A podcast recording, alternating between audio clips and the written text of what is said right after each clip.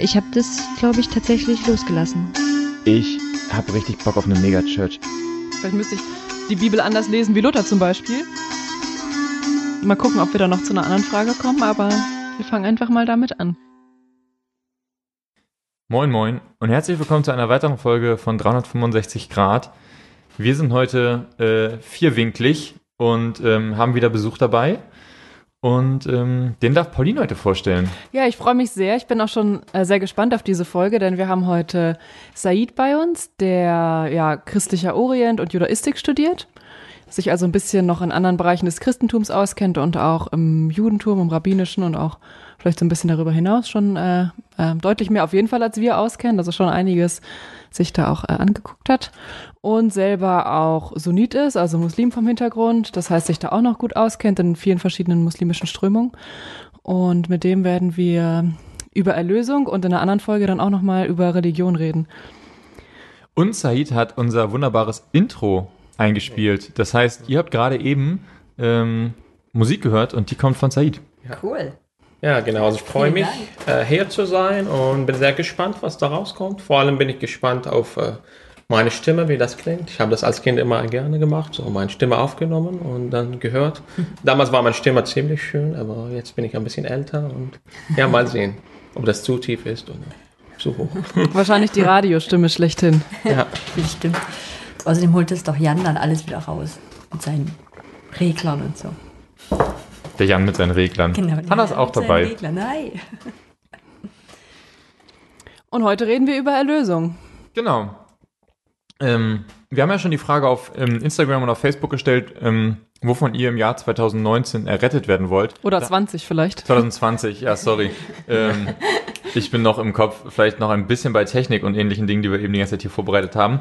Aber ähm, das hat schon gezeigt, ich habe nämlich von der Rettung in dem Post geschrieben und eigentlich haben wir über Erlösung geredet und das zeigt schon, das ist alles nicht so ganz klar, worum es eigentlich geht. Und ich habe das Gefühl, das ist so ein Thema, je länger man darüber nachdenkt, desto mehr denkt man, äh, ich habe eigentlich gar keine Ahnung, worüber wir eigentlich reden. Ähm, mit welcher Frage, wollen wir eine Frage an Anfang stellen? Ähm, vielleicht könnte ich ja noch mal einsteigen, weil ich glaube, das Thema kam mal irgendwann von mir. Ich bin mir nicht sicher. das kann gut sein.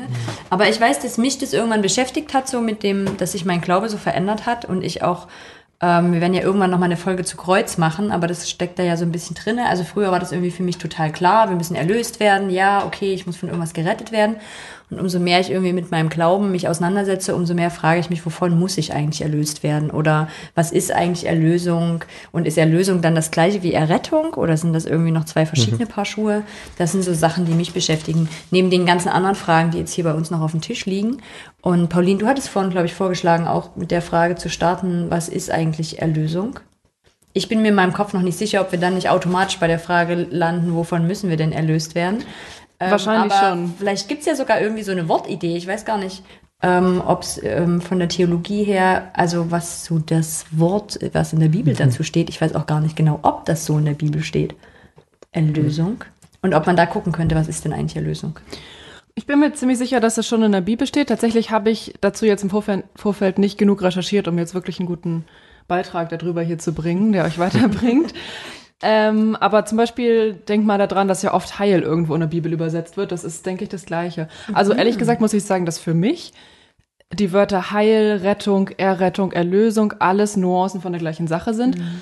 Ich möchte nicht jetzt sagen, dass es niemand unterscheidet. Ich wette, dass es bestimmt Theologen gibt, die anhand dessen was aufmachen, zum Beispiel Errettung, was weiß ich, ist vielleicht dann gegenwärtig und Erlösung am Ende der Welt oder sowas. Aber ich glaube nicht, dass das grundsätzlich so in dem Wort liegt. Ich glaube, das äh, kann man halt so aufspalten ähm, ohne meine Hand dafür ins Feuer legen zu müssen. Aber ich denke, grundsätzlich ist Erlösung, Errettung, Heil, alles irgendwas, also Befreiung von irgendwas Negativem, so ganz grundsätzlich. Mhm. Jetzt hast du natürlich das dritte Wort reingebracht, Befreiung. Mhm. Also Erlösung ist Befreiung von Negativen. Ja, das heißt, es ist Erlösung von, es ist, ist, ja. ist Erlösung gleich Befreiung, das heißt, wir sind gefangen in etwas Mhm. Erlösung ist ja auch, aus, dieses Auslösen hat ja auch sowas Befreiendes. Wir tauschen, also man wird ausgelöst, das heißt wie so eine Art mhm. Lösegeld, was da, also Lösegeld, stimmt, was da gezahlt wird. Mhm. Ähm, also du hast auch gesagt, dass es theologische Unterschiede gibt zwischen diese Worte, aber mhm. man muss noch dazu betrachten, dass auch in der Übersetzung, also die gängige Übersetzung im Deutschen, Das nicht unbedingt jetzt theologisch Richtung, das hat sich einfach selbstständig in der Umgang, Umgangssprache. Also was jemand so unter Erlösung hat, weil man so Lutherbibel oft gelesen hat in der Gemeinde, der andere versteht das Gleiche unter Befreiung, weil er, ich weiß nicht, Elberfelder andere gelesen hat und andersrum Ja. könnte das genau sein. So dass man noch dazu betrachten, wie das so in der Sprache ist jetzt am Beispiel Ja. des Deutschen. Und noch kommt das Element, das unter Erlösung, ich meine, das Wort gab es schon so im Deutschen vor christlicher Glaube, aber jetzt verbindet man das direkt, was das Erlösung, was mit Christentum so christlich spezifisch zu tun hat. Und das auch ähnlich im Englischen, wenn man Savior sagt.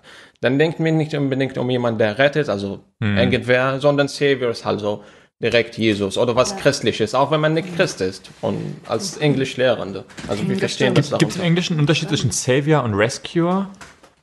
So Savior würde ich sehr christlicher sein. Ja, weil ich gerade gedacht habe, so weil häufig gibt es ja so Worte, dann, die im Englischen, die man dann im Deutschen in einer Form übersetzt, im Englischen zwei verschiedene Sachen gibt. Gerade im, im christlichen Bereich fällt mir das häufig Ja. auf, so Mercy und Grace ist so ein Ja, Beispiel und ja, sowas. Und ich überlege gerade, als Rescuer ist ja klar, das ist irgendwie der, der, der, der, der, Der West, mit der, der irgendwie so die auf der Leiter hochgeklettert kommt und mich aus dem brennenden Haus holt. Und Savior hat irgendwie immer so was Metaphysisches direkt. Das- Ich finde es schön, dass du dieses Wort Heil damit reinbringst. Das ist mir jetzt so noch nicht gekommen. Und ich finde das fast über diesen Worten Errettung, Erlösung, Befreiung fast wie so ein Überwort drüber. Also es geht darum, dass was heil wird. Und ich habe ja verschiedene Menschen gefragt, so im Vorfeld von dieser Folge. Und eine, das hat mich auch total berührt, die hat genau das geantwortet. Also die hat gesagt, für sie ist Erlösung ein Heilwerden, ein innerliches. Ähm, und das passt jetzt gut für also finde ich nochmal schön, so das passt. Und dann finde ich aber auch interessant, zu, in diese Worte reinzugucken von Befreiung. Also ich werde von etwas frei und aber auch von Erlösung. Ich werde von etwas gelöst, also von irgendwas, was mich vielleicht gebunden hat oder was mich hält. Also einmal das ausgelöst, wie du das gerade schon gesagt hast, Jan, und dann aber auch sich von etwas lösen können oder von etwas gelöst werden, was mich vielleicht festgehalten hat oder auch gefangen gehalten hat oder irgendwie sowas. Ich merke, ein Unterschied ist jetzt schon zwischen ähm, dieser Heil- und Heilungsmetaphorik, dass ich da ja sozusagen, ich habe in mir, also etwas an mir ist kaputt, das wird geheilt und danach bin ich heil. Bei Heil habe ich sofort an das Heilen, was man reinkommt, also sowas, sowas sehr Himmlisches schon gedacht. Ähm, während bei Errettung oder Erlösung würde ich jetzt denken, da ist ja das Umstände um mich herum ja das Problem und ich werde da rausgenommen. Ah, okay. Aber ich hätte jetzt rein sprachlich gedacht, naja, und nach der Errettung oder der Erlösung bin ich jetzt, ich habe mich noch gar nicht so zwangsläufig verändert, oder? Oder sondern ich bin nur in neuen Umständen. Und die Frage ist, ist habe hab ich vorher schon kein Problem gehabt oder habe ich jetzt immer noch das Problem, was ich hatte? Aber ich glaube, jetzt bist du schon in der biblischen Deutung, wie viele Erlösung verstehen, oder? Nee, ich bin gerade, ich merke gerade, ich bin noch gar nicht. Ich bin gerade nur bei dem Wort und ich frage, also, Weil wenn ich jetzt gucke, ich gucke mir einfach nur das Wort an, ja, und ich sage, jemand wird erlöst oder befreit, dann kann ich ja sagen, der war irgendwie in Gefangenschaft, keine Ahnung, irgendjemand ist Sklave, Sklavin und wird befreit, dann ist da deutlich ein Unterschied. Ne? Also die Person wird einen deutlichen Unterschied danach spüren zu vorher. Die hatte vorher ein Problem, das hat sie danach nicht mehr, die hat dann vielleicht andere Probleme. Aber das zumindest erstmal nicht mehr. Und da ist ein deutlicher Unterschied, finde ich, weil halt außerhalb was passiert ist.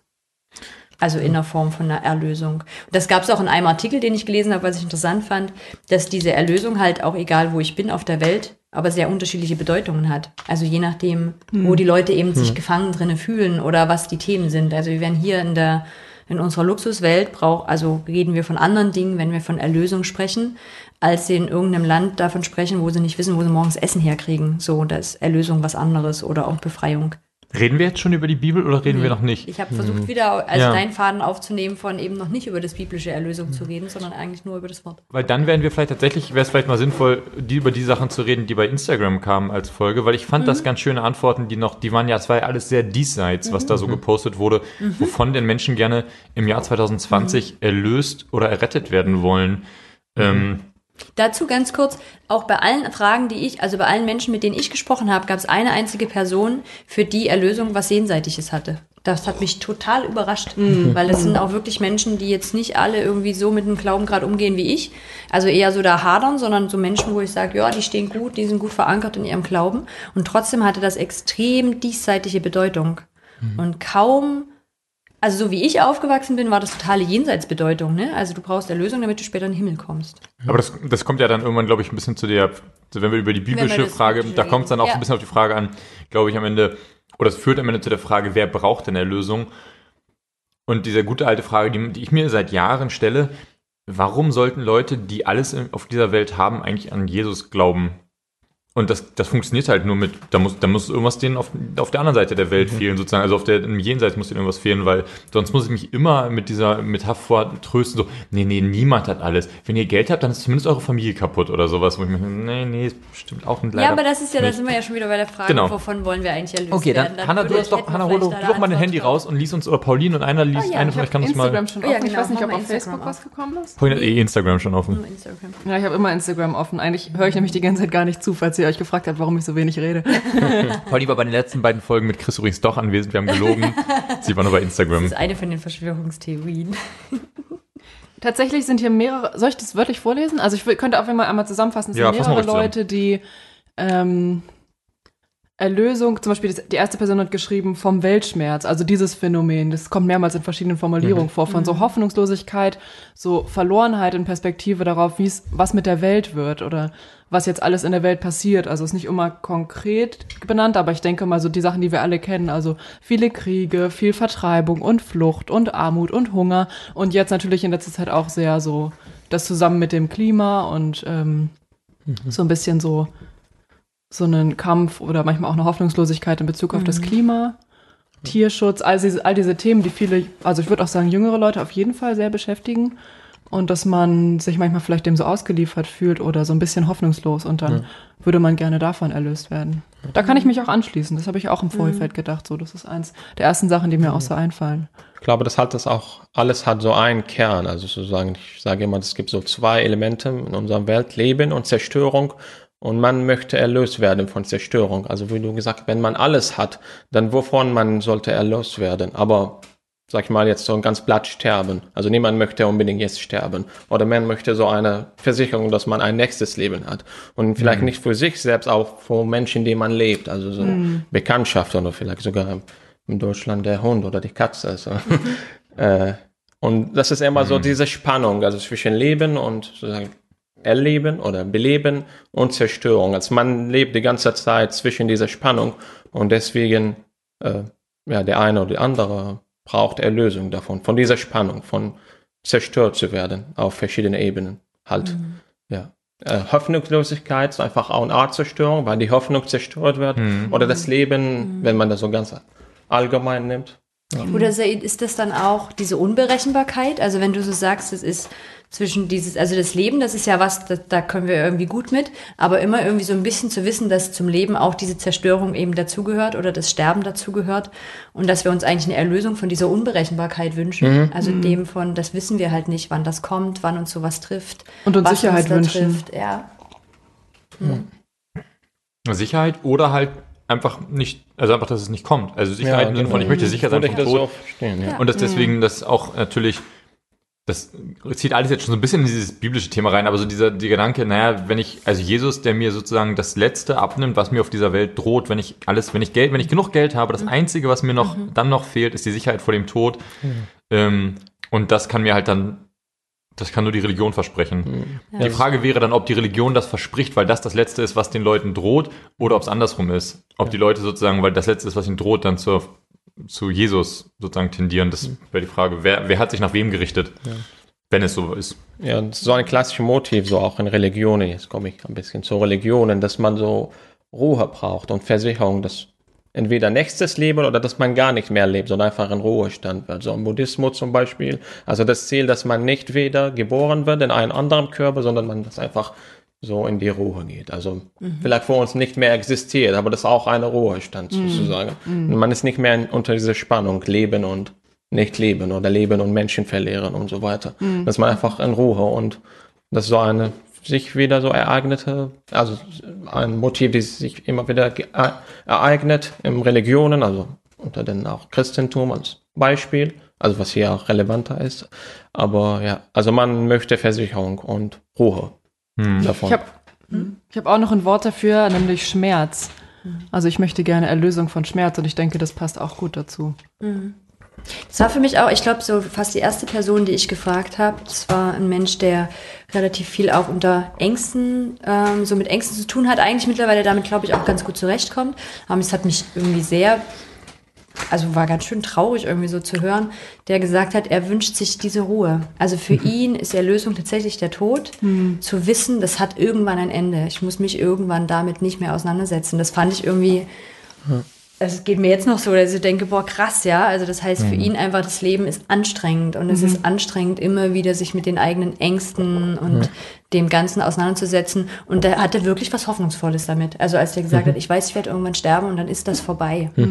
Noch nicht mal mit der Idee, es gibt danach ein Leben, in dem sich das anders fühlt, sondern einfach nur zu wissen, das ist vorbei dann. Die Mühe auch vorbei. Ja, irgendwie. und das hat mich, glaube ich, auch von dem her bewegt, weil ich so manche Menschen im Kopf habe, die so irgendwie, also mit Trauma sich auseinander, also Trauma erlebt haben in ihrem Leben oder irgendwie schwer, also einfach, wo das Leben so anstrengend und schwer ist.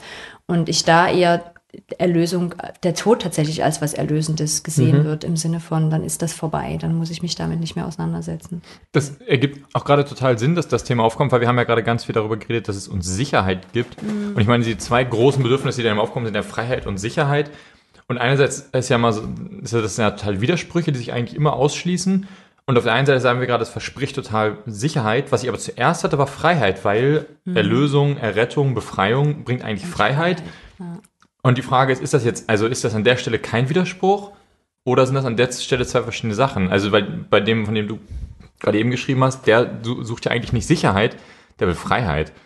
Und ähm, der will gerade die Sicherheit, dass diese Sicherheit, dass diese Gewissheit nicht ihn die ganze Zeit bedrückt. Der will Freiheit von dieser Gewissheit, oder? Oder, oder ja, Abstand oder was auch immer. Also das ist die, Ja, also da kommen, kommen in meinem Kopf jetzt schon so Sachen, also aus meiner eigenen Auseinandersetzung mit Erlösung. Und ich glaube, das ist so ein Ding, wo wir eine Illusion zum Teil aufsitzen. Wir wollen, also wir glauben nämlich, dass diese Sicherheit für uns Erlösung wäre. Und ich glaube, das ist aber eine trügerische Erlösung. Also diese Sicherheit, die uns eigentlich nämlich einengt, indem sie nämlich sagt, dir wird nie was Schlimmes passieren, du musst dich mit nichts Schlimmem auseinandersetzen. Ähm, ich werde das alles von dir fernhalten, ich werde dich vor all dem beschützen. Das scheint uns eine Erlösung zu sein und das ist aber, glaube ich, eine unmündige Erlösung. Also die mich unmündig macht. Und ich glaube, dass diese Erlösung, die aber viel schmerzhafter ist, viel länger dauert, nicht auf einen Schlag passiert. Eine Erlösung ist in eine Freiheit. Nämlich in eine Freiheit mit der Unberechenbarkeit umzugehen. wobei Das das, erste, was du jetzt beschrieben hast, ja für viele Leute gar nicht, also das kann ja total attraktiv sein. Ja, ich, das ist ja auch für ganz viele attraktiv. Also en endlich unmündig sein dürfen. Ja. Weil dieses blöde Leben ja, also das meine ich gar nicht so ironisch, wie es jetzt Nee. klingt, nur ich kann es gerade nicht besser ausdrücken, nee, das stimmt. dass tatsächlich befreit davon zu sein, Ja. dass ich am Ende selber für alles verantwortlich bin, dass ich am Ende dieses, Ja. dieses Leben irgendwie was, in dem ich nur stecke, dass ich das am Ende leben muss, Mhm. Davon die Freiheit zu haben. Ich finde, da gibt es eine schöne positive Beschreibung davon bei Instagram. Ja. Also eine, die uns geschrieben hat. Ähm, magst du gerade? Unsere Außenreporterin bitte. Erlösung von destruktiven, entmutigenden Gedanken und Gefühlen in Bezug auf mich selbst, andere und die Weltsituation. Erlösung im biblischen Sinn ist für mich tatsächlich die Freiheit davon, mit mir alleine zurechtkommen zu müssen, bedürftig sein zu dürfen und Gott als denjenigen zu erkennen, der mich zu ihm hingeschaffen hat und in dem sich mein tiefstes Bedürfnis, nämlich in Beziehung mit ihm oder ihr zu sein, erfüllt. Von da aus vollzieht sich Erlösung, Heilung, Versöhnung, Wiederherstellung und Erneuerung in alle Lebens- und Schöpfungsbereiche. Und das fand ich einen schönen Gedanken. Also dieses, und das habe ich auch, hat mir auch eine Person gesagt, mit der ich mich unterhalten habe, die auch gemeint hat, diese Freiheit von mir selbst ist halt ähm, nicht alles selber tun zu müssen und handeln zu müssen Es oder nicht nur auf mich Hand zu ankommt, ja. Ja. es kommt nicht nur auf mich an.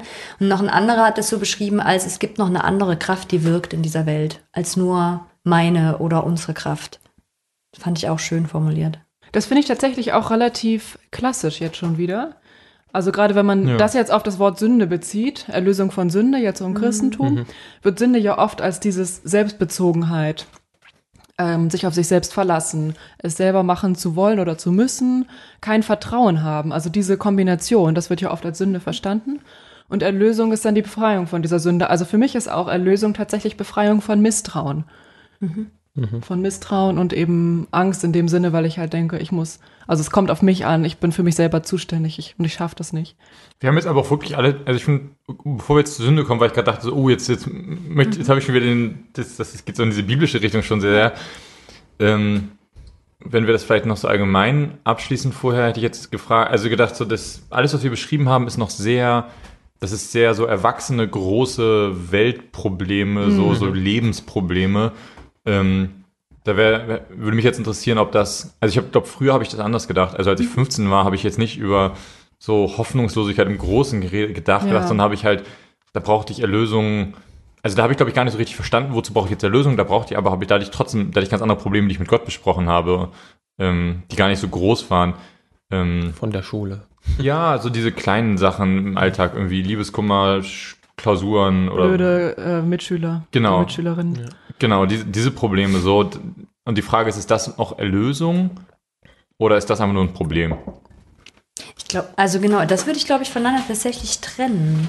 Weil ich finde, so Erlösung ist so dieses große Ding. Und das, was du gerade beschreibst, das hat ja auch was mit dem Gottesbild zu tun und mit dem, wie wir Glaube gelernt haben. Ne? Also es gibt ja andere Menschen, die im christlichen Glauben unterwegs sind, die da, glaube ich, gar nicht groß auf die Idee kommen, irgendwelche Schulprobleme Gott zu erzählen. So, weil das in ihrem Glauben, da, also weil da, weil Gott gar nicht da diese Funktion hat oder diese Aufgabe hat. Ähm, das finde ich ja relativ evangelikal, so, also diese täglichen Probleme auch zu bringen. Said, denkst du, dass man in anderen Religionen für so alltäglichere, kleinere Sachen auch viel betet?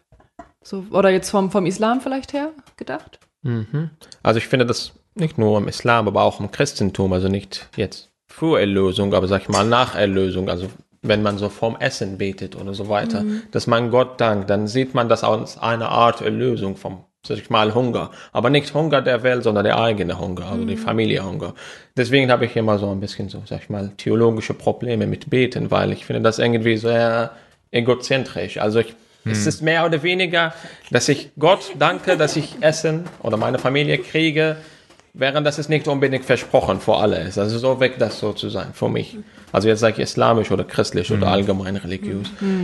Aber ob man so Gott so betet, so um so Kleinigkeiten, das glaube ich schon ein Element, die sich so in anderen Religionen auch äh, existiert und äh, ja, ist ja irgendwie auch menschlich, so allgemein. Ich weiß nicht, auch wenn man, so, sag ich mal, so in Klammern atheistisch ist, ist nicht unbedingt, ist klein, aber wenn man ein Flugzeug oder was auch immer, also ein God save me, wenn das irgendwie gefährlich ist, einfach so, nicht unbedingt jetzt religiös, aber nur psychologisch gesehen, dass man möchte, dass irgendwie die eigenen Probleme, ich weiß nicht, die blöde Mitschüler und Mitschülern, für so, sag ich mal, der Erwachsene jetzt. Und der, in diesem Fall der Erwachsene ist Gott halt so. Das ist ein ganz Erwachsene von dem ganzen, für die eigene jetzt religiöse Mensch so. Hm. Man möchte die eigenen Probleme woanders steuern und äh, Hm. das gibt Ruhe. Also jetzt kommen wir wieder zur Ruhe. Also auch um Erlösung zu bitten, finde ich selbst ist eine Erlösung. Denn man weiß, dass es jetzt bei Gott ist oder bei meinem Papa.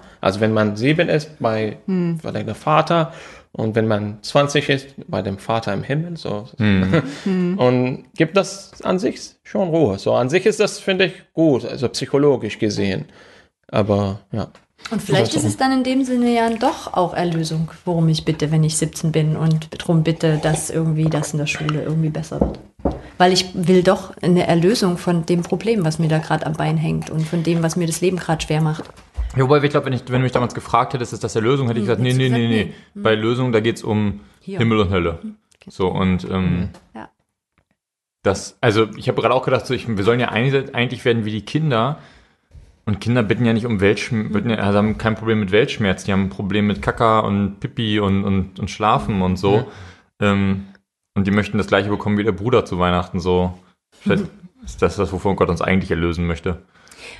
Das hatte ein Freund mir zur Antwort gegeben, der gemeint hat, na, es gibt diesen zwei unterschiedlichen Fokus, was Gott erlösen kann. Und zwar einmal haben wir ja einen sehr, sehr egozentrischen Blick auf Erlösung, wie Said das vorhin auch schon beschrieben hat. Ähm, dass, ähm, wo es eigentlich um mich als Person geht und in meinem Problem, in meinem Leben irgendwas besser werden soll. Und dann gibt es eigentlich aber auch noch ein Verständnis, was ist viel größer, da geht es um Gesellschaft und um Welt. Also diese Welt braucht Erlösung, gar nicht unbedingt ich persönlich oder du persönlich, sondern in dieser Welt laufen Dinge schief so oder diese Natur leidet oder diese Welt krankt und da braucht es Erlösung. Das fand ich nochmal sehr interessant ähm, und das fände ich zum Beispiel auch von Religion her interessant, ähm, ob das was sehr klassisch westlich-christliches ist, dass das so auf die eigene Person bezogen wird. Und ob es vielleicht in anderen Religionen ähm, zum Teil auch viel umspannender ist und gar nicht so sehr um mein persönliches Wohl geht in der Erlösung, sondern darum, dass diese Welt Erlösung braucht. Ich glaube, das ist auch so, sag ich mal, ähnlich, aber kulturspezifisch. Also das sagt man immer, so Lösung im abendländischen Christentum. Es geht so um Schuld und Unschuld zu sein. Also Schuld, also jetzt so klassische christliche Erlösung. Schuld, schuldig und unschuldig. Woanders ist das nicht der Fall. Also Jesus im abendländischen Kirche so erlöst von das, von, dass man schuldig ist und man wird unschuldig, sag ich mal.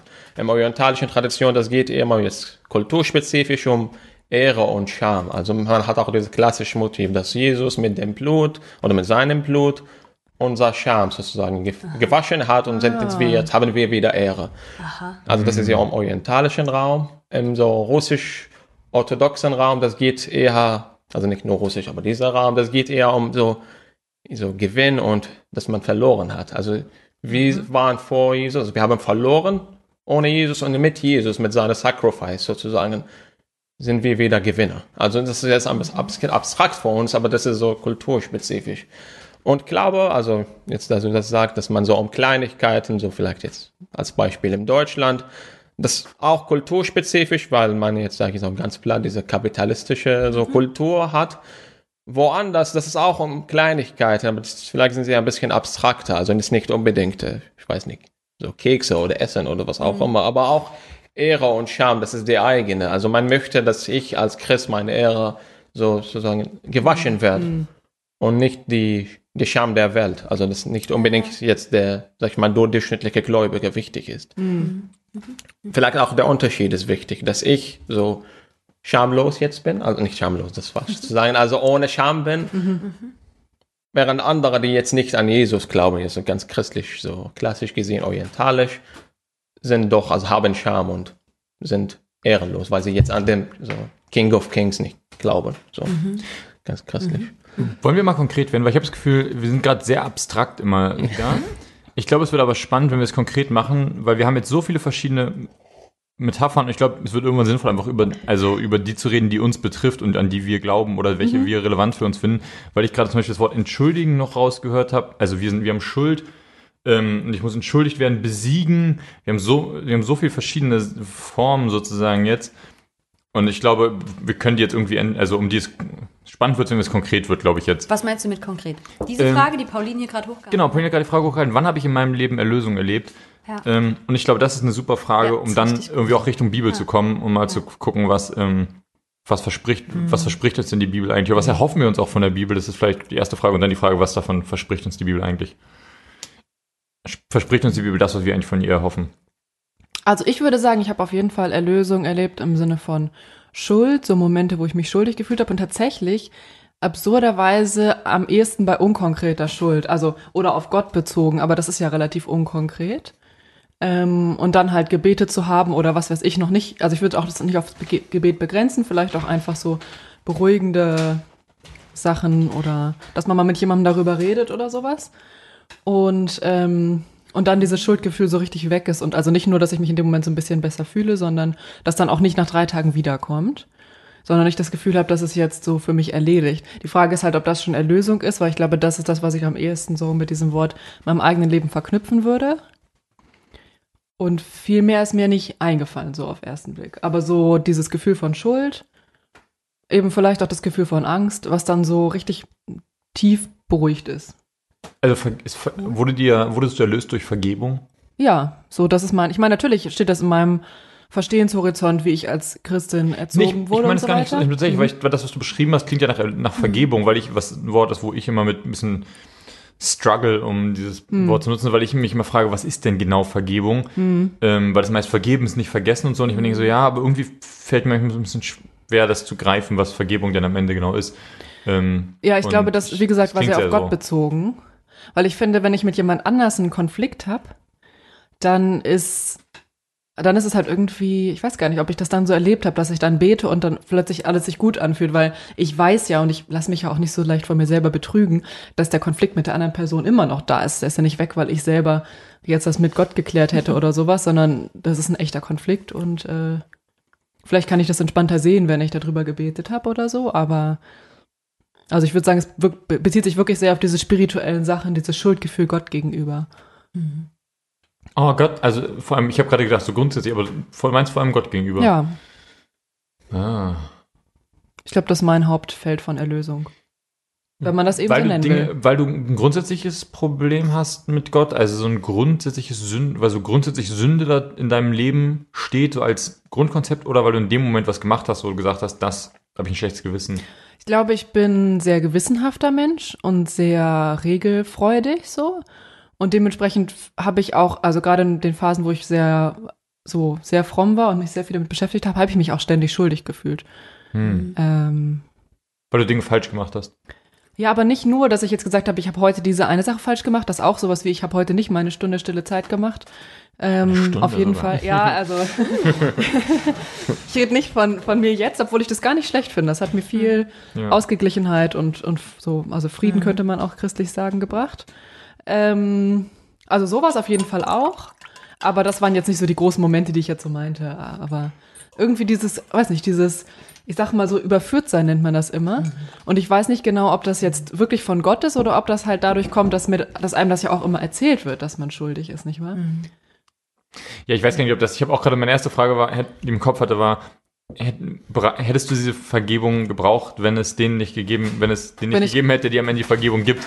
Ähm, weißt du, das schlechte Gewissen kommt von Gott sozusagen und die Vergebung kommt von Gott, aber ich weiß nicht, ob das eine Frage ist, die jetzt Sinn macht Genau. zu besprechen. Erzähl doch mal selber, wovon hast du Erlösung erlebt? Ja. Ja, ich, ich bin da echt unsicher, ich, ob ich das irgendwie so.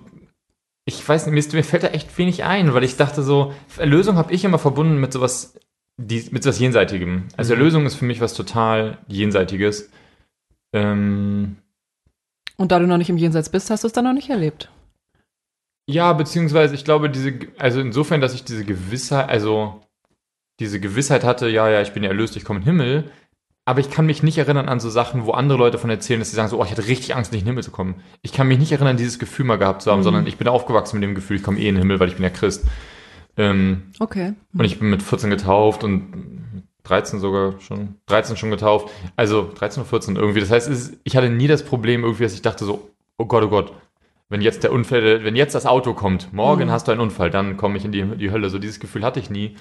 Und jetzt glaube Selig ich, bist du. genau, und jetzt glaube ich nicht mehr so richtig an die Hölle und jetzt ist es noch entspannter. Ähm, und deswegen habe ich Erlösung nie so richtig gebraucht. Aber du glaubst an Himmel, also keine Hölle, aber schon so ein Ich glaube, ja, ich, ich glaube, so ich glaube, das ist ein, also ich glaube, das ist, das ist ähm, unabhängig von hier und dem Diesseits und dem Jenseits, trifft mir ein bisschen ab, aber Hm. dass es ein, ein, diese, Bef also ein, eine Befreiung davon gibt oder eine Erlösung davon gibt, ähm, ein, das, dieses, von diesem grundsätzlichen Problemdenken, dass es sozusagen Grund, irgendwie ein Grundproblem Mhm. hinter allem gibt. Ich glaube, und das, dadurch kann ich mich um die ganz, ganz einfachen, regulären Sachen auf dieser Welt kümmern, weil ich nicht das Gefühl habe, ein grundsätzliches Problem zu lösen, was irgendwie auf einer metaphysischen Ebene stattfindet. Mhm. Und das, ähm, fand, das fand ich erlösend, das Gefühl. Aber ich habe, das andere habe ich auch, das andere war nie so konkret. Ja, also Deswegen, ich weiß nicht, ich konnte, ich habe beim Nachdenken, je mehr ich darüber nachgedacht habe, desto mehr hatte ich das Gefühl, ich bin total gespannt, was ihr mir heute erzählt, weil ich hoffe, dass ihr mir endlich erzählt, wovon, was ich den reichen Leuten im Umfeld sagen kann, warum sie Jesus brauchen. Also sozusagen, du wurdest erlöst von der Notwendigkeit, erlöst zu werden. Also der christliche Erlösung in die Ja. zweite. Ja gut, dann würde ich Atheisten sagen, ja, da bin ich einfach, dafür bin ich Atheist geworden. Mir Oder geblieben. oder geblieben, ja. Ja. Ja. Mhm. Ähm, doch, ich finde, ich habe Erlösung erlebt. Ich habe jetzt gerade gestaunt, als Pauline, du das erzählt hast mit der Schuld, dass ich dachte, Mensch, ich habe so viele Jahre damit gelebt, dass Gott mir vergibt und ich kann mich nicht daran erinnern, dass sich das erlösend angefühlt hat. Ich glaube, ich habe meine Schuld immer behalten. Also selbst wenn ich um Vergebung gebeten habe, das hat nichts dran geändert, dass ich das irgendwie wieder gut machen muss und dass ich Krass, das irgendwie ja. rausreißen muss oder dass ich mich vor Gott wieder gut stellen muss oder so. Das finde ich gerade ein bisschen bitter. Also wo ich denke, krass. Ähm, weil ich nämlich gleichzeitig auch merke, so das, was die eine auf Instagram so schön geschrieben hat, ich bin halt nicht alleine, das hatte mir ja auch noch eine im Gespräch beantwortet, das kann ich heute nicht mehr so richtig leben. Ich habe das Gefühl, ich bin sehr alleine mit meinem Problem und ich glaube nicht daran, dass jemand anders sich um meine Erlösung kümmert. Also was ich auch schade finde, ich finde, ey krass, ich habe irgendwie so lange Zeit an diesen Gott geglaubt, der das eigentlich machen sollte und habe es da nicht erlebt. Jetzt glaube ich irgendwie an einen anderen Gott und habe es immer noch nicht so. Ähm, Du hast nirgendwo Glaubst, den Vorteil du, glaubst du an einen anderen Gott oder an einen Gott, der anders ist, hätte ich jetzt An gefragt. einen Gott, der anders ist. Das ist eine gute Frage. Gott, der anders ist, glaube ich. Ähm, und trotzdem müsste ich aber sagen, dass ich Erlösung erlebt habe. Also gerade in den letzten fünf, sechs Jahren, so mit dieser ganz krassen Auseinandersetzung. Ich würde sogar, ich weiß, es gab jetzt kürzlich einen Moment, da saß ich in einem Gottesdienst und habe zugehört bei der Predigt und dann ging es um so viel Schutz und hier und vor den, äh, vor den Dämonen brauchen wir Schutz und ich ziehe die Waffenrüstung an und keine Ahnung. Und ich saß so da, irgendwas stört mich, irgendwas stört mich und dann dachte ich so, krass, ich weiß, eigentlich redet der gerade darüber, dass wir frei werden können. Und ich habe das Gefühl, seit ich das nicht mehr glaube, bin ich frei. Ähm, und das ist tatsächlich eine Erlösung, die ich erlebt habe. Ich hab, bin erlöst von diesen engen Grenzen. Ich bin erlöst davon, Dinge richtig zu müssen? machen zu müssen. Ah ja, ja, einen okay. spirituellen Kampf kämpfen zu müssen. Alles, was ich jetzt entscheide, was ich tue, hat Heilsauswirkungen. Davon bin ich befreit und das ist für mich wirklich eine Befreiung. Das ist für mich wirklich eine Erlösung. Nicht mehr. Und ich habe die Angst gehabt, Jan, weil es bei mir den Punkt gab, wo ich entschieden habe, ich lebe nicht mehr nach diesen Regeln. Und da gab es, weiß ich, ungefähr so ein halbes Jahr, wo mich so Momente überkommen haben, wo ich so dachte, scheiße, ich komme in die Hölle. Ich, ich bin raus aus der Nummer. Ich habe mich hier 25, 30 Jahre lang dran gehalten. Jetzt mache ich das nicht mehr. Ich komme in die Hölle. Und das nicht mehr glauben zu müssen, davon bin ich auch erlöst. Also da nicht mehr Angst zu haben, sondern zu, irgendwie zu sagen, so was auch immer Gott ist, wer auch immer Gott ist, da gibt's eine Verbindung, da gibt's was mir zugewandtes, ähm, was mich liebevoll anschauendes. Ähm, und das ist für mich eine Erlösung. Also es ist wie eine Erlösung aus so einer engen Box. Von Jenseitsangst und von habe. Regeln. Beides so. Ja, das Jenseits ist unglaublich weit weggerutscht. Also wenn ich so sagen würde, früher habe ich ganz krass im Jenseits gelebt. Das hat sich alles aufs Jenseits ausgerichtet. Alles, was ich hier und heute gemacht habe, hatte eine Auswirkung darauf, ob ich ähm, die Ewigkeit erlebe. Und darum ging's. Alles andere war egal. Richtig krass ausgedrückt. Ähm, und das ist fast, also ich mache mir keine Gedanken mehr über Jenseits. Ähm, und jetzt habe ich die Frage verloren. Und, und von Regeln auch. Genau, und hauptsächlich eigentlich bin ich erlöst von Regeln. Von richtig und falsch.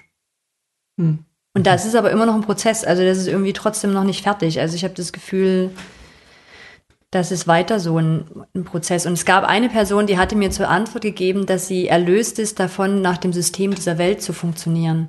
Und das fand ich auch eine richtig schöne Antwort, wo ich innerlich gedacht habe, ja, das ist mein Prozess. Ich löse mich immer, immer mehr raus nach diesem System zu funktionieren, was mir von außen gegeben wird, ob das jetzt durch meine Eltern ist oder durch christliches Denken, aber genauso auch durch Gesellschaft. Also die mir irgendwie sagt, so muss Leben aussehen, so muss ich sein. Und daraus mich zu lösen, das ist für mich Erlösung, die ich erlebe. Ich glaube, wenn du es so beschreibst, dann habe ich doch Erlösung erfahren und dann war es dieser Moment, den ich, ich glaube, schon mal hier im Podcast Ja. auch erzählt habe, wo ich gesagt habe, Ja. ich ähm, probiere jetzt nicht mehr so zu, ich probiere nicht mehr irgendwie zu funktionieren, sondern äh, ich, sondern das, was sozusagen ich mache, wenn ich sozusagen probiere, mich zielgerichtet mein Leben irgendwie auszurichten, mehr kann ich nicht tun. Und alles darüber hinaus, Ja. da muss ich muss mir immer nur die Frage stellen, funktioniert das gerade, hilft das gerade? Das heißt, wenn ich irgendwie in meiner Beziehung oder was auch immer oder im Job oder in meinem Leben oder mit Jesus, wenn, wenn ich, wenn ich die Sachen nicht, wenn die Sachen nicht funktionieren einfach, dann schulde ich die auch niemandem. Und das war vielleicht ein lösender Moment. Es erschrickt mich ein bisschen, dass zwei von vier Leuten jetzt schon als Erlösung beschrieben haben, so ein bisschen sich von diesem ganzen Glauben, von diesem strengen Glauben gelöst zu haben. Was alles keine wahnsinnige Werbung fürs Christentum gerade ist, mit, mit dem wir aufgewachsen sind, was mich ein bisschen, also ist auch ein bisschen traurig irgendwie gerade, denke ich, aber vielleicht, wird, vielleicht müssen wir Said mal fragen. ich glaube, vielleicht kommt dann die. Said, Oh, von, ja. was, von was hast, bist du erlöst worden? So, ob ich das schon so erlebt habe, das glaube ich nicht, dass ich das sagen kann. Aber ich würde gerne erlöst werden von, ähm, oder dass ich so damit klar bin, immer wie die Welt funktioniert. Also, dass Sachen gehen weg und neue Sachen kommen rein. Also Menschen oder ob so materielle, materielles, dass es irgendwie alles so zugrunde geht und vielleicht nicht mehr existiert, aber ich würde gern damit klar sein, die ganze Zeit. Das ist fast unmöglich, aber ich glaube nicht, dass ich jetzt sagen, dass ich Erlösung schon erlebt habe. Das ist vielleicht dieses buddhistische Prinzip auch, oder? Könnte man sa- sagen, also dass man so in diese Ruhe so umweilen.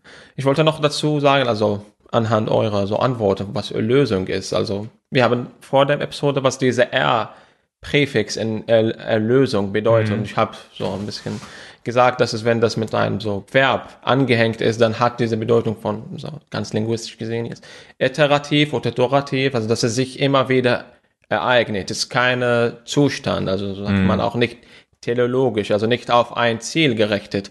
Und für euch ist das kein Ziel oder kein Punkt, das ist die Erlösung, sondern ein Zustand des Lebens. Das ereignet sich immer wieder. Also, ich weiß nicht, also befreit zu sein von Regeln, es, hat sich nicht ereignet in einem Moment, sondern es ist ein Zustand, was du immer wieder lebst. Also du wirst sozusagen in jedem Moment erlöst werden. Und das ist auch ähnlich, äh, glaube ich, so mit Herrn, dass er von dem so alten Zustand erlöst wird in jetzt diesen neuen Zustand. So. Ja, wobei ich sagen würde, vorher, vorher war es bei mir so ein, ich muss ständig immer wieder sozusagen mein Leben regulieren Ja. und gucken, dass sozusagen nicht so, so wie so ein Popcorn-Deckel. Ich liebe diese Metapher, weil die so viele Dinge gut beschreibt. Also man, man, das ganze Leben bestand daraus halt irgendwie ständig zu merken, uh, uh, das ist jetzt irgendwie, das war jetzt doof, das habe ich jetzt gedacht oder das habe ich jetzt irgendwie gemacht.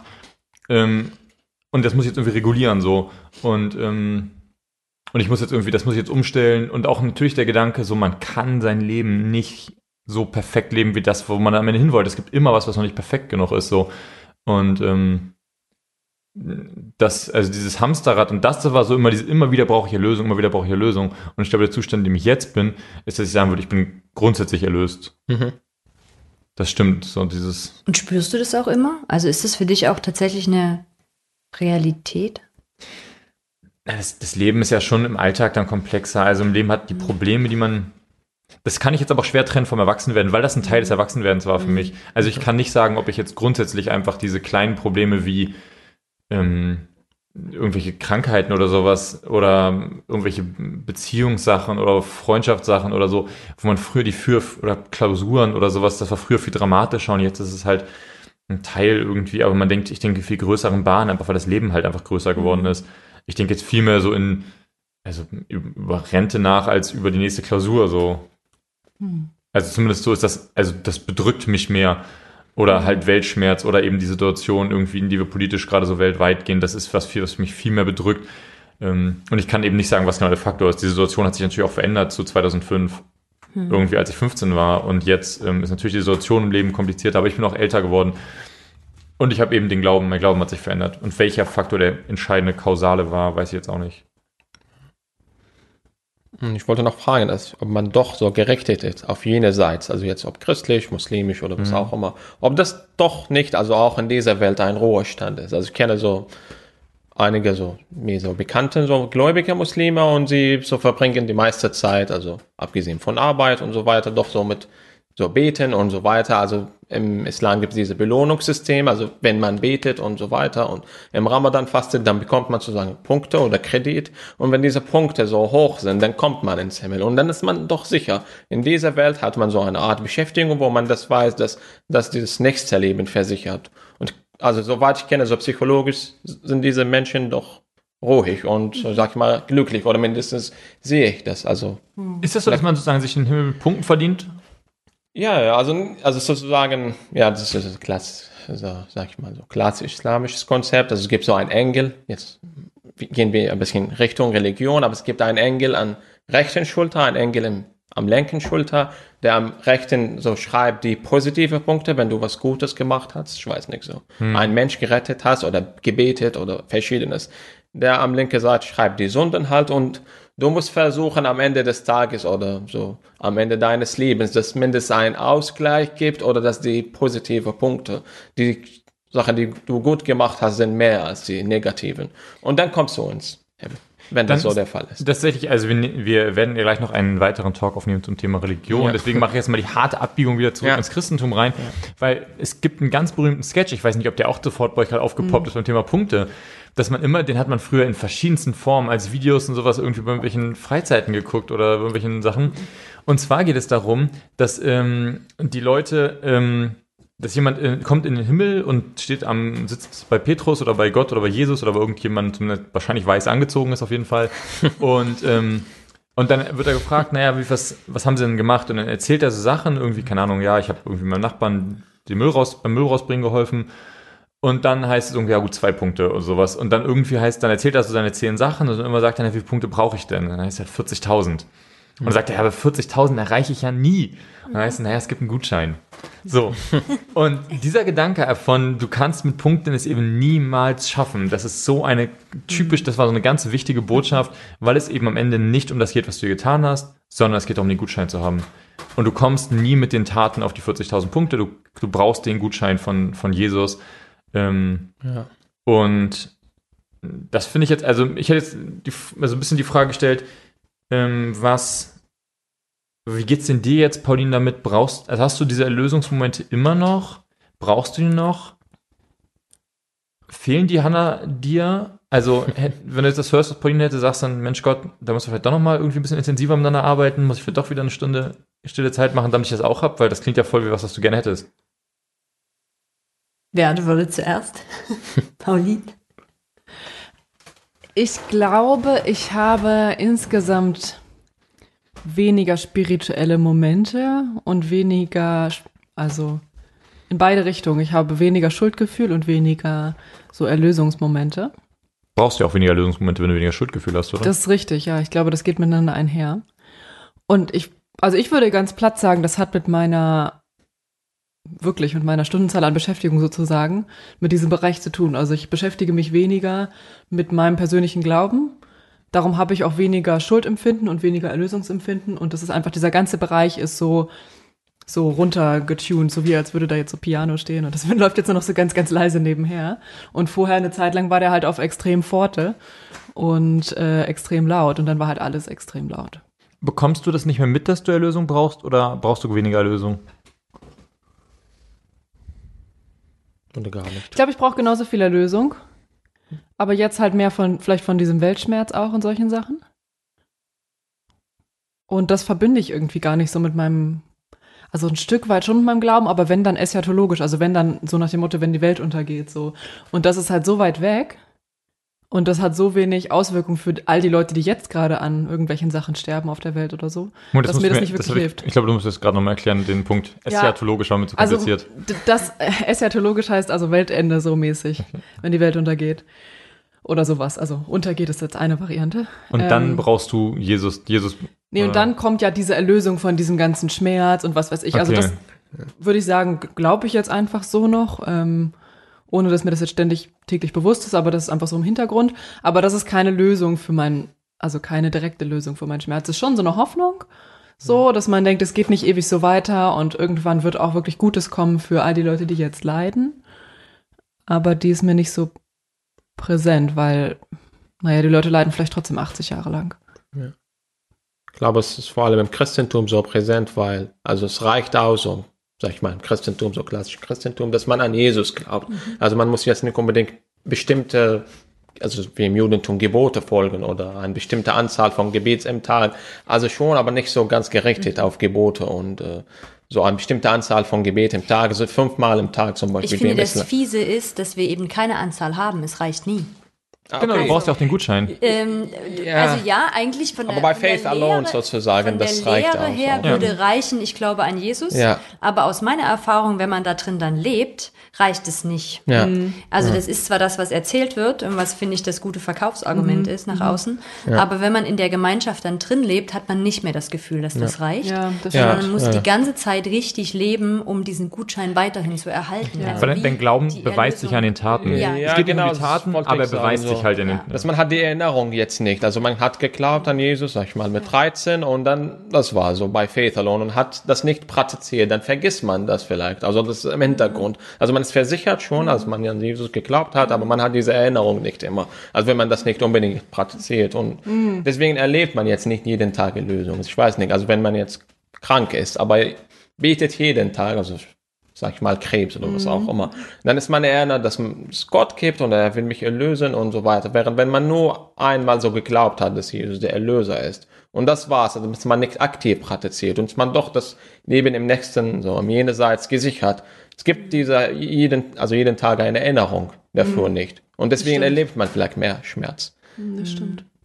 Und ich frage mich jetzt gerade auch nochmal, ob da vielleicht auch so ein großer Unterschied ist zwischen Menschen, die nicht so mit diesem Evangelikalen so brechen, dass die sich gut damit versöhnen können, ich bin erlöst. Also ich kenne ja schon so manche Menschen, die haben das nicht so krass wie ich, sondern die sagen so, ich bin erlöst, ich glaube an Jesus und ja, ich mache jeden Tag auch Dinge falsch und ich bin auch nicht ganz richtig und so, aber das ist in Ordnung, weil ich bin grundsätzlich erlöst.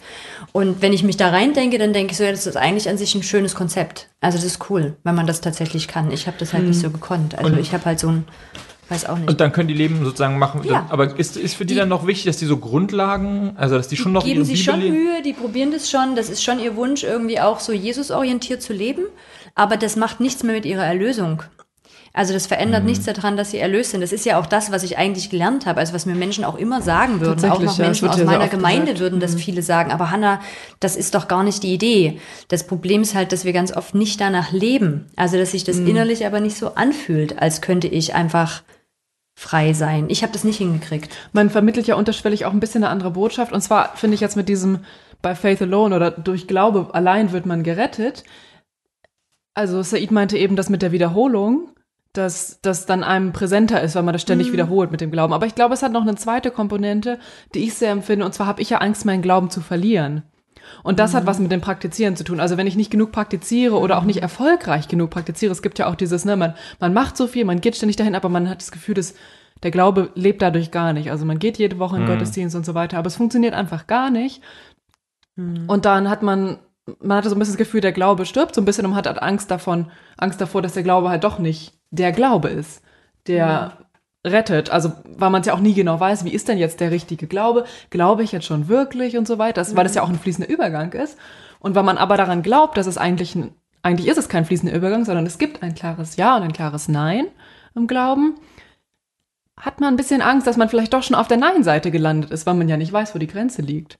Und ich finde, das ist so eine Angst, die einem halt bleibt. Und ich glaube, da sind wir halt sehr wieder bei diesem klassischen biblischen Verständnis von Erlösung, was mich ja so erstaunt hat, dass das so viele gar nicht vertreten, weil dieses klassische ist ja tatsächlich, komme ich denn in den Himmel, wenn ich sterbe? Ne? Also das ist das Erlösungsverständnis.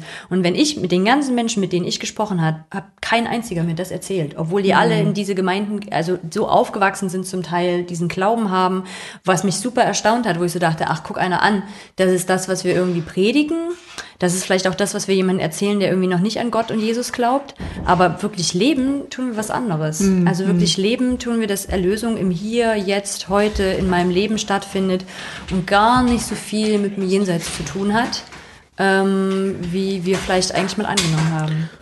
Zeit, mich würde interessieren, du hast ja verschiedene ähm, Umfelder schon erlebt.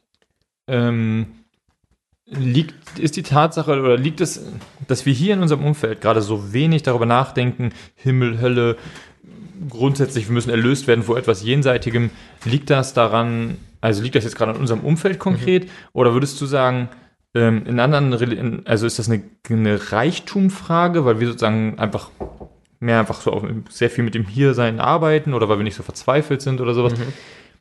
Hast du den Eindruck, dass es ähm, woanders oder auch in einer Religion oder sowas einfach präsenter ist? Oder warum denken die mehr darüber nach, irgendwie, dass sie im Jenseits erlöst werden müssen?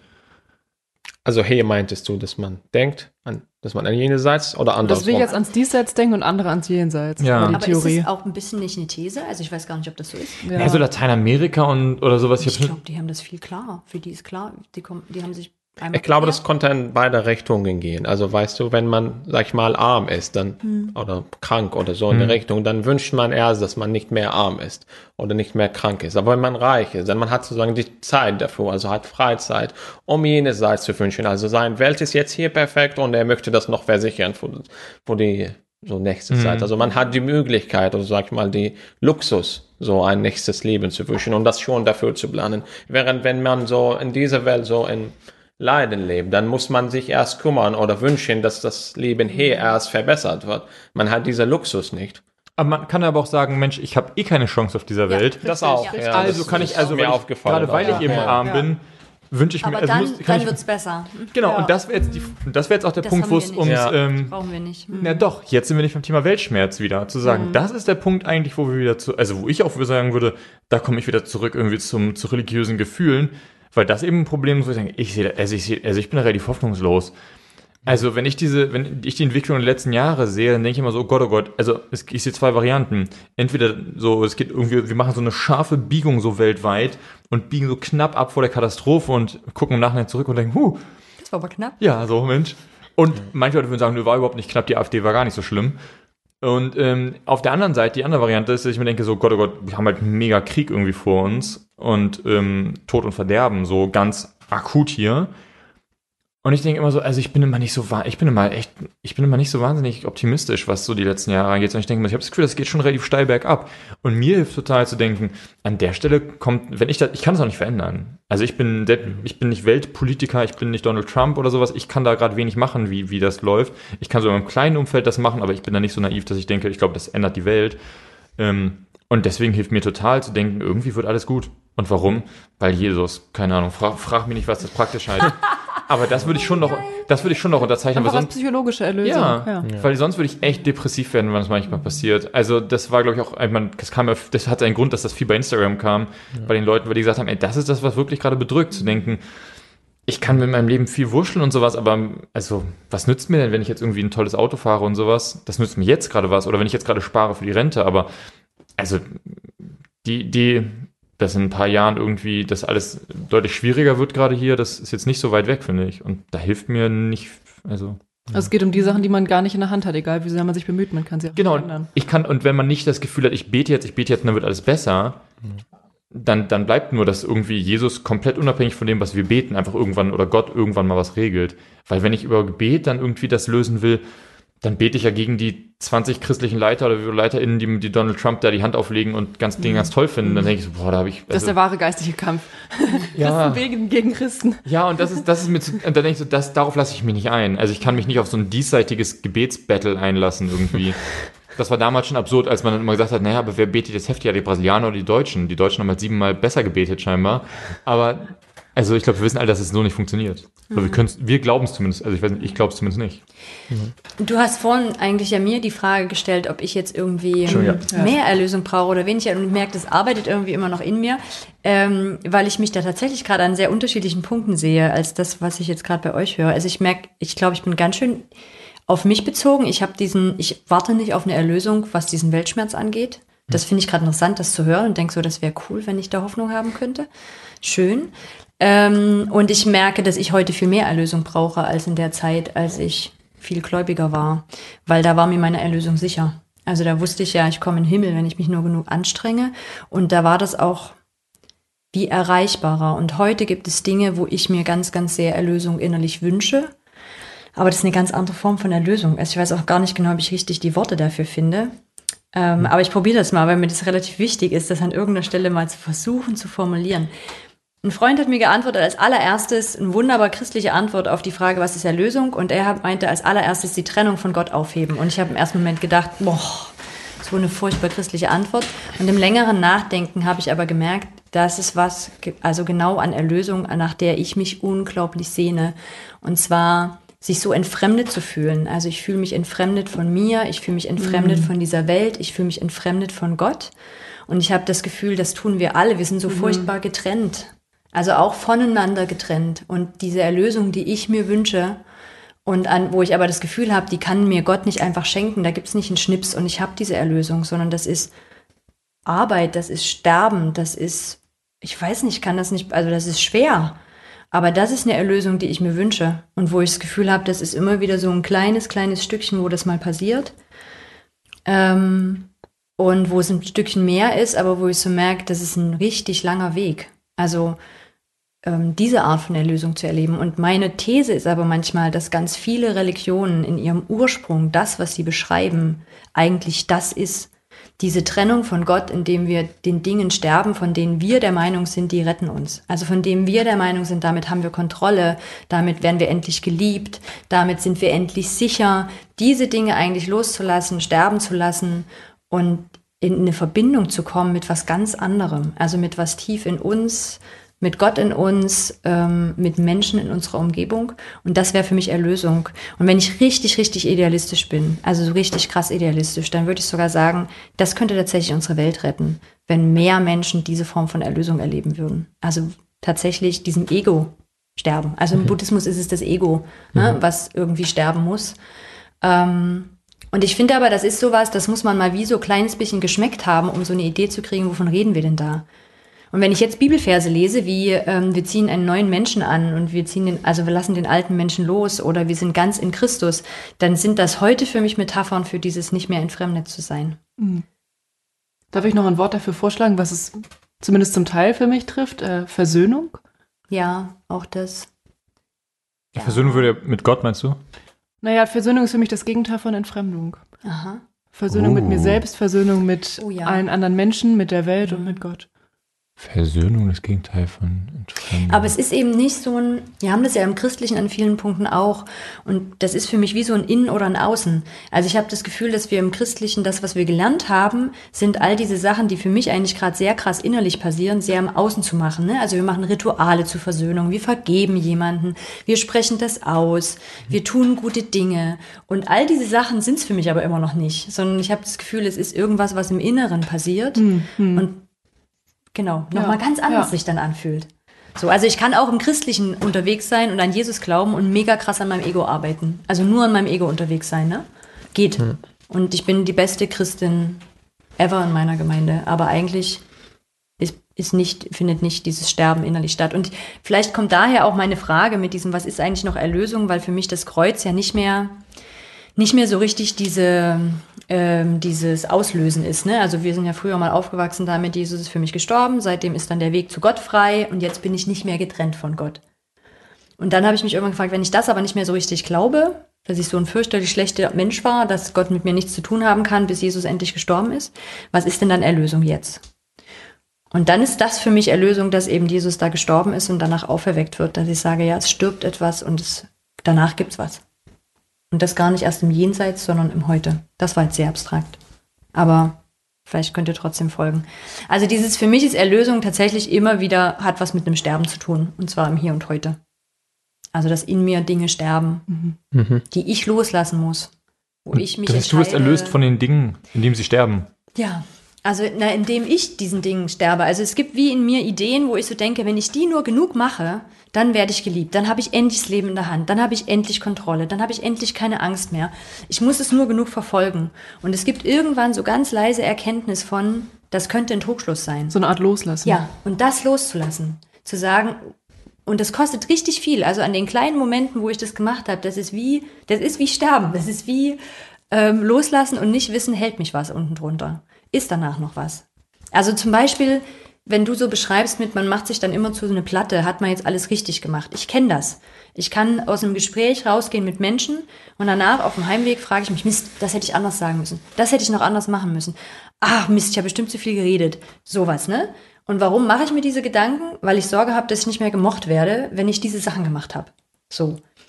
Und diese Mechanismen loszulassen, zu sagen, ähm, ich muss nicht mehr versuchen, so richtig wie möglich zu sein, damit ich geliebt werde, sondern ich lasse das los und ich nehme an, ich bin geliebt Mhm. und handle daraus. Das ist aber für mich wie freier Fall.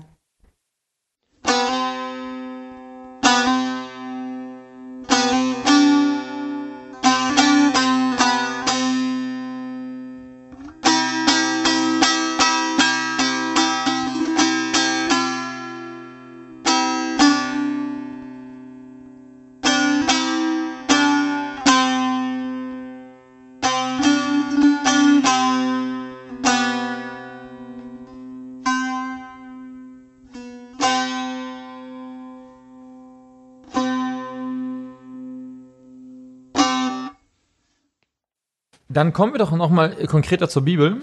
Ähm, und zwar hatte ich das Gefühl, dass wir so ein bisschen zwei Wege ähm, gerade beschritten haben, ähm, von was man so erlöst werden kann. Und vielleicht nehme ich das nur als zwei Sachen wahr, weil ich das eine eben noch wichtig finde. Und zwar hatte ich das Gefühl, es ging sowohl um die Frage, werden wir von so Bedürfnissen erlöst, von so, also jeder wird individuell von seinen individuellen ähm, Problemen erlöst oder ähm, gibt es ein etwas, wo wir ganz unabhängig von uns einfach grundsätzlich von Gott aus erlöst werden? Bestimmt Gott, dass er sagt, hier, ich sehe ein Problem mit der Welt, das, diesen, diesen Riss, den kitte ich, ob du den gekittet haben willst oder nicht. Das ist deine Sache, ob du den jetzt, ob du das, ob du das zu deiner Frage machen möchtest in deinem Leben. Ähm, und das wäre meine Frage. Gibt es diese Unterscheidung in der Bibel? Und wenn ja, was verspricht sie uns?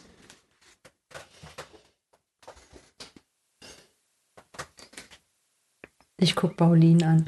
Es tut mir leid, aber ich bin gerade bei der zweiten Hälfte Ja. abgeschwiffen. Nochmal die zweite Hälfte. ich bin so aufgewachsen, dass es ein grundsätzliches Problem durch den Sündenfall in der Welt gibt. Ähm, der Riss zwischen den Gott Ach und so, den ach so, Menschen. mhm, ja. Und ähm, Ja, das da. ist das, und dieses Problem haben wir alle, ob wir es erkennen oder nicht. Und ähm, dieses Problem löst Gott. Das ist das, wo was- worum es am Ende bei Erlösung geht. Und alles andere ist schön und gut und nett und klein und gefühlt und so. Aber immer nur ein, ein, ein Symptom eigentlich auch. Also wenn es zum Beispiel um Erlösung geht zwischen uns, wo wir sagen, mich, erl- ich bin erlöst von, einem Pro von dem schlechten Gewissen, weil ich Sünde gegen jemand anders oder ein Problem mit jemand anders hatte. Das ist nur ein Indikator davon, von der großen Erlösung, die Gott für uns aufgemacht hat. Und die hat eben mit diesem Sündenfall, Kreuz, das ist die Geschichte sozusagen, um die es sozusagen für Gott geht. Ähm, und über darüber haben wir gerade noch sehr, doch, das kam so ein bisschen auf, genau. Und es war eben dann die Frage, gibt es, also sind das zwei verschiedene Sachen oder was denken wir dazu? Oder was sagt die Bibel eben dazu? Naja, ich könnte ja mal probieren, das zusammenzubringen, weil die einzelne Person ist ja ein Teil der ganzen Schöpfung.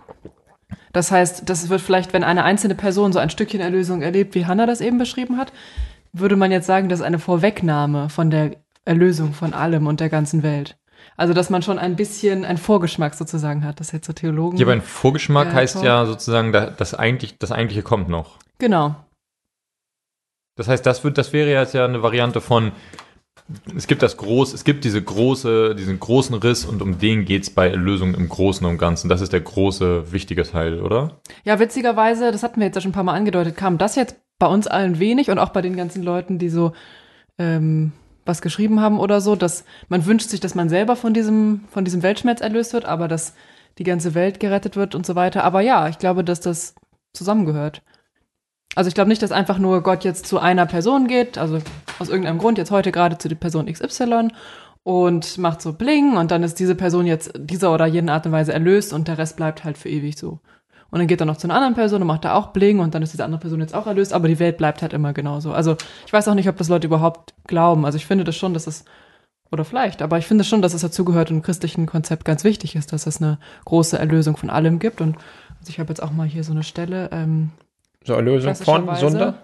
Oder ja, dass die ganze von, Welt erneuert wird, dass die Ja. ganze Mhm. Welt Ja, Sünde ist. ruiniert sozusagen. Also unabhängig jetzt mal davon, was Sünde ist, wäre wahrscheinlich Sünde das, das entscheidende Wort, oder? Ja, hier ist jetzt, also in dieser. Übersetzung Luther 17, Vergänglichkeit. Ja. Das Wort, und zwar, die Schöpfung ist ja unterworfen, also, ach so, Entschuldigung, Römer 8, 20 bin ich jetzt. Die Schöpfung ist ja unterworfen der Vergänglichkeit, ohne ihren Willen, sondern durch den, der sie unterworfen hat. Doch auf Hoffnung. Denn auch die Schöpfung wird frei werden von der Knechtschaft der Vergänglichkeit zu der herrlichen Freiheit der Kinder Gottes. Denn wir wissen, dass die ganze Schöpfung bis zu diesem Augenblick seufzt und in Wehen liegt. Also das, wie ich vorher gesagt habe, mit dieser Zerstörung, dass man, Zerstörung, dass man in diese, also hier Vergänglichkeit halt. Und das sind, also man hatte ja immer das Gefühl, dass Gott von etwas anderes so rettet. Also das ist irgendwie dieser dualistische Konzept. Also Gott auf einer Seite und Erlösung in dieser Form und Vergänglichkeit in, an der anderen Seite. Und man, Gott muss zugreifen sozusagen, um uns vor der Vergänglichkeit, und das ergibt dieser dualistische so Weltbild, also was so verbreitet war im Frühchristentum oder darüber. Hm. Vielleicht diskutieren wir noch später. Aber ich finde das spannend, dass irgendwie diese, also sogar in der Bibel das vorkommt, diese Spannung zwischen zwei Konzepten, also der gute Erlöser und der, die Vergänglichkeit, die ein bisschen ab- abstrakter ist. Vielleicht Jesus nur als Symbol, dass es auch für die Menschen einfacher zu verstehen ist, das ist der Erlöser, also Gott oder Person Jesu. Aber es ist auch eher ein Konzept, also Erlösung, sag ich mal. Oder Beendigung von Zerstörung oder Vergänglichkeit. Hanna, was denkst du? Ich weiß nicht. Ähm, ich krieg gerade meine Gedanken nur ganz schwer sortiert. Ähm, was mir dazu noch wichtig ist, ich hatte nämlich genau auch gerade diese Seufzenstelle gesucht. Schön, dass du die jetzt gerade schon hattest. Ich habe nämlich nicht gefunden. Und ich merke, das finde ich gerade eine ganz schöne Erinnerung heute, ähm, da nochmal drüber nachzudenken, dass es eigentlich um eine Erlösung für diese Welt geht. Und das finde ich einen sehr schönen Gedanken ähm, oder eine schöne Hoffnung. Also, weil ich das ja selber so gar nicht machen kann. Ich kann mich nicht um die Erlösung dieser ganzen Welt kümmern und da einen Gott zu sehen, der das vielleicht hat.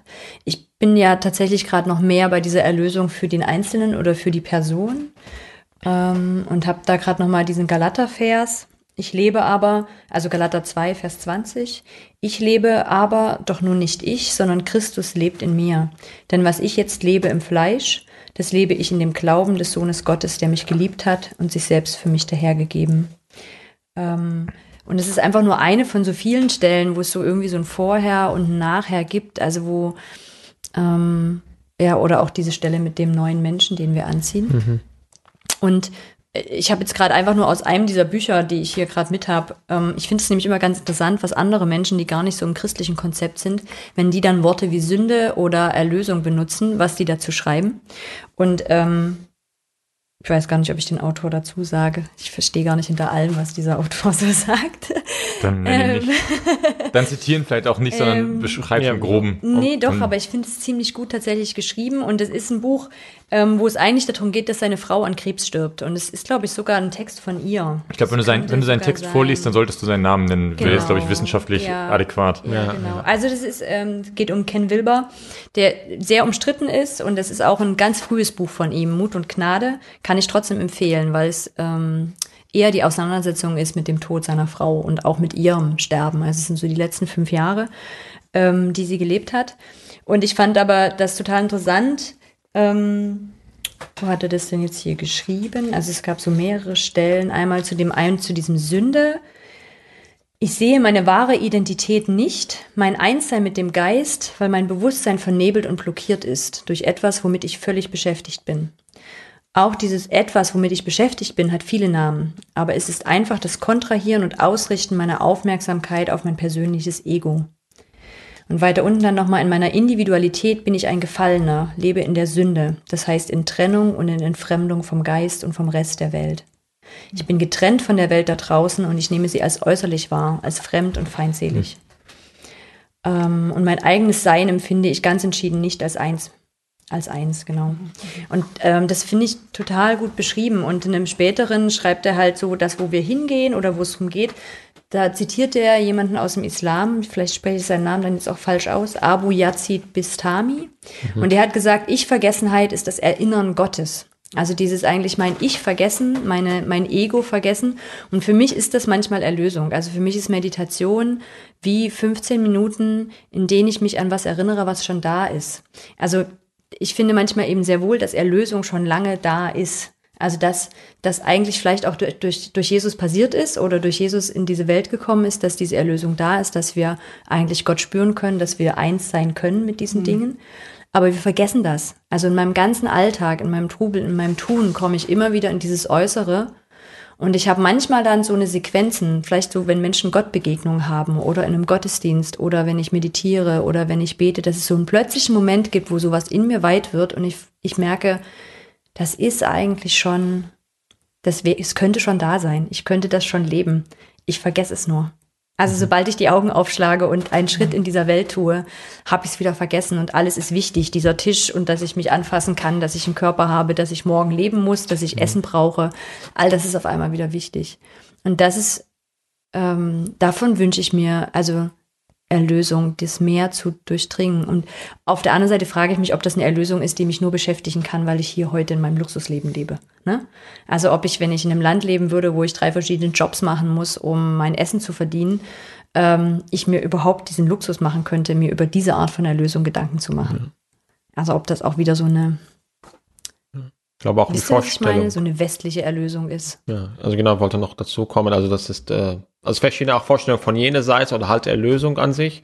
Also zum Beispiel jetzt im so westliche christliche Vorstellung von Himmel, so mhm. allgemein das Licht und Gott und alles sehr abstrakt. Ist nicht unbedingt was jetzt materielles, weil man das schon hat in der Welt, das ist nicht mehr so ah, spannend. Okay. Mhm. Woanders, also in anderen Religionen, vielleicht ein Beispiel des Islams, weil das so in Arabien war, so entstanden in diesem Raum ist. Und das war wusste und nicht unbedingt jetzt alles Luxus. So das Bild von Himmel, mindestens allegorisch vielleicht heute zu verstehen ist, war viel materieller und das ist immer noch, also das ist Fruchte und so weiter und mhm. das Wetter ist schön und so weiter, dass man diese materielle, mhm. was man ihm in diesem Leben fehlt, dort doch erleben kann.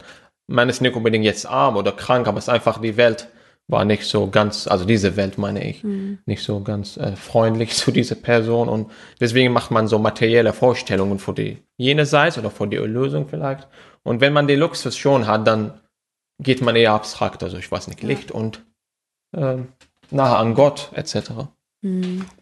Darf ich noch mal eine ganz andere Frage stellen zu dem biblischen Kontext, weil ich mich immer gefragt habe, okay, jetzt haben wir so viel über Erlösung geredet und was das alles sein könnte. Meine Frage ist dann manchmal noch, brauchen wir Jesus dafür? Also Ne, also ich schätze Jesus und auch als seine Figur und die Person, die er ist und all diese Dinge. Es klingt Jesus. so voll fies, wenn ich sage, nee, ich finde den auch wichtig und so, aber ich bin ja damit aufgewachsen, es gibt Erlösung nur durch Jesus. Ne? Und von den ganzen Leuten, die ich gefragt habe, hat mir eine Person auch ganz klar gesagt, ja, für sie gibt es das auch nur durch Jesus. Und das ist nochmal so eine Frage für mich, weil in dem, wie ich gerade Erlösung verstehe, geht das auf ganz viele Wege. Also nicht nur über Jesus. Ja, das ist genau der Punkt. Ich finde, das ist genau der Punkt, an dem wir dran sind. sind. Also, wo ich, wo ich auch zu der Frage, die du hast, sagen würde, ja, die Menschen brauchen aus meiner Sicht alle Erlösung, aber die brauchen deswegen nicht zwingend Jesus. Das fällt mir richtig schwer auszusprechen, weil ich anders groß geworden bin, aber. Darf ich einen Spannungsbogen aufbauen bitte. und sagen, das behandeln wir dann in einer anderen Folge? Ernsthaft? Kriegen wir, ja. ja können wir darüber diskutieren? Ja, ich glaube, wir müssen über das Kreuz dann reden. Genau, ja, richtig. Also ich glaube, das ist eben dann die Anschlussfrage, okay. weil das ist eben genau die Frage, die ich mir auch gestellt habe, gerade wo ich das Gefühl habe, also ich habe hab das Gefühl, ich, wir reden, wir sind näher rangekommen, aber ja, und es ist immer noch für mich eine spannende ja. Frage. Was hat Jesus mit der Erlösung zu tun? Genau. Brauchst du das Brauchst Kreuz den? eigentlich, Hannah, ja. für dich? Oder kannst du, kommst du ich auch? Ich brauche das Kreuz schon, aber brauche ja, ich das, das, für meine Erlösung? Also ich habe für mich Antworten, wofür ich das Kreuz brauche, aber ich bin mir nicht mehr sicher, ob ich es für meine Erlösung brauche. Okay, dann ähm, vertagen wir an dieser Stelle und, und, und, sind ganz gespannt auf die Kreuzfolge. Genau, ja. und trotzdem würde ich noch zum Schluss sagen, was ich gerade richtig schön mitnehme aus dieser Folge, ist für mich, dass ich gerne wieder diese Hoffnung hätte, ähm, dass Gott diese Welt erlösen wird. Mhm, mh. Das merk, also da kriege ich eine richtig große Sehnsucht und das war ganz weit weg. Also das habe ich auch nicht mehr gesehen und kann das auch nur ganz schwer greifen, aber das würde ich, das fände ich sehr, sehr schön, wenn ich diese Hoffnung haben könnte. Mhm. Ja. Ich bin sehr gespannt auf die Folge. Zum Kreuz. Ja. Ja. Dann vielen Dank für eure Aufmerksamkeit ähm, und euer Zuhören, wenn ihr bis jetzt noch dabei geblieben seid. Ähm, wir freuen euch, äh, freuen uns. wir freuen uns sehr darüber, dass auch Leute uns ja geschrieben haben ja, und dass wir Dank. das so mit einbeziehen konnten. Das fand ich jetzt echt doppelt interessant dadurch. Genau, vielen Dank. Ähm, ja, und dann würde ich sagen, hören wir uns in zwei Wochen wieder. Wir freuen uns drauf.